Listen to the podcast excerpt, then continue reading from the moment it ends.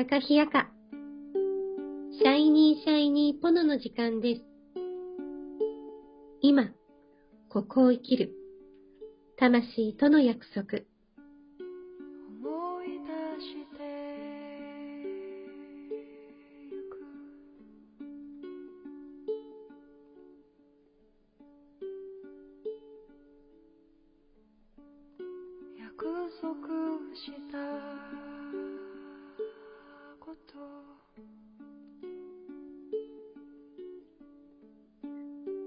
この番組は、自分の内側を見つめて、自分らしく輝く、そんなヒントを毎日お届けいたします。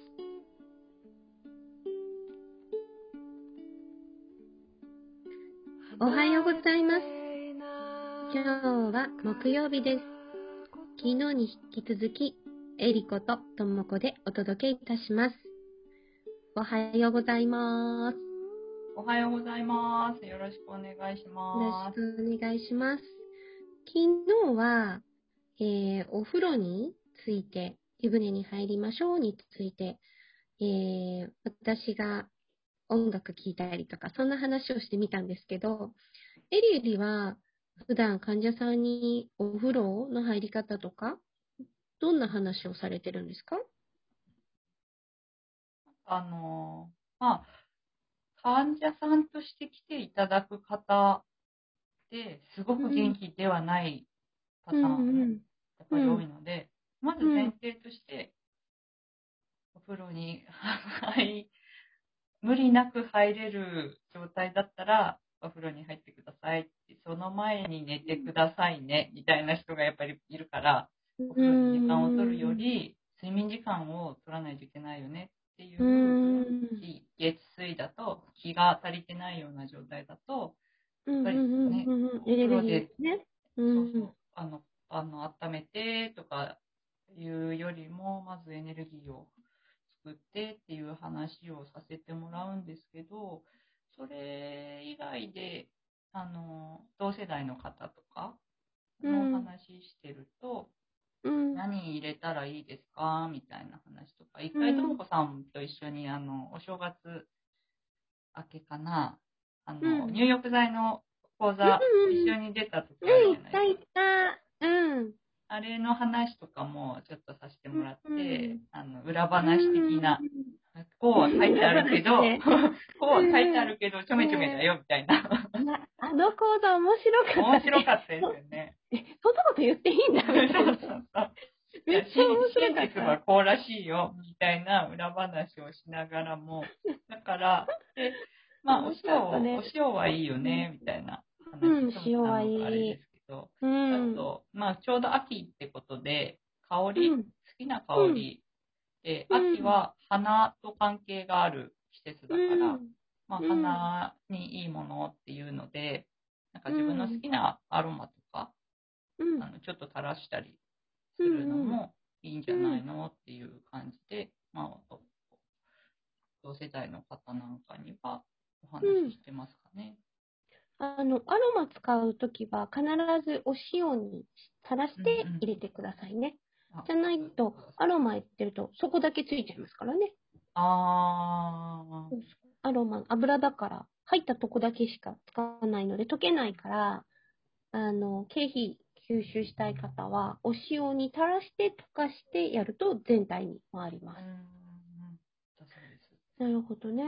ああと、あれですよね。私、ちょっと実感してるんですけど、なんか、アロマの勉強を若い頃に少ししてて、で、うんあのーこれにはこういう、効果効用っていうのじゃないけど、そこまで強くはない言い方をしてるじゃないですか。こういう時はこういうのがおすすめです、みたいなのでうん選びやすいと思うんですよ、今。眠れない時はこういう香りがいい。ああ、そそういうので選びやすいんですけど、実際、やっぱり、できれば、嗅いでみて、うん、好き嫌いうん、で判断できると、いいです自分の感覚で判断できる。なんなんだろう。なんだ？効能よりもうん自分のその、まあ、いわゆる、外側のだろう、いいだろうよりも、うんうんうん自分の勘を信じてってやつですよね。それ大切。ね。うん。ずらっと並んでるとこ行って、なんとなくこう、まあ手に取ったっていう時点で何かきっと欲してるものがあるだろうし、それで実際嗅いでみて、あのうん。ね、自分が、あ、これ好きとか、あ、こんな匂いだったんだとか、うんいろんな発見があるし、うん。ね、そういうのが大事にできたら、うんより効果的なんじゃないかなと。そうですね。私、あの、日本の名刀とかの好きなんですけど、私も好き。だけど、中と外と結構違う時ないです？ああ、ダメな匂いがありますよね。ね、うんあるよね。ある。でも人によっては逆に好きな匂いだったりもする。ある。そう、違うようね。ん。そうそう。やっぱりその本本能というか本質の匂いはすごく重要ですよ重要。ね。本当重要。重要ですね。なんかちょっと脱線しますけど、あの、体洗う石鹸？うん。はもう匂いって重要じゃないですか。めっちゃ重要です。その、買った時すごい好きでも、うんなんか、あ変わるから、うん。今ちょっとこれじゃないな、みたいうん。なので。そう。状態がうん、自分のね、体の中の状態で、うん何でもそうですよね。全部こう、自分が変わるというか、うん何でもね、違いますよね。だから、うんちゃんとその辺の勘を働かしてほしいですよね。うんうんそうそう今欲しいもの？うん。なんか、なんか嫌だなとか、なんか嫌だなまでいかなくても、あのいい香りの感じがないな、み親ってやつですよね。たいな。そうそうそう。なんかそこに気づく余裕が、私には最近ある。お、すごい。え、それってでも月とかによって違うの知ってます？ああ、そうなんだ。いや、秋だからかなって。おー、あ、あの、もちろんそうですけど、もちろんそうですけど、もうカレンダー、あの、お月様のカレンダー、私毎日眺めるんですけど、もう全然違いますよ。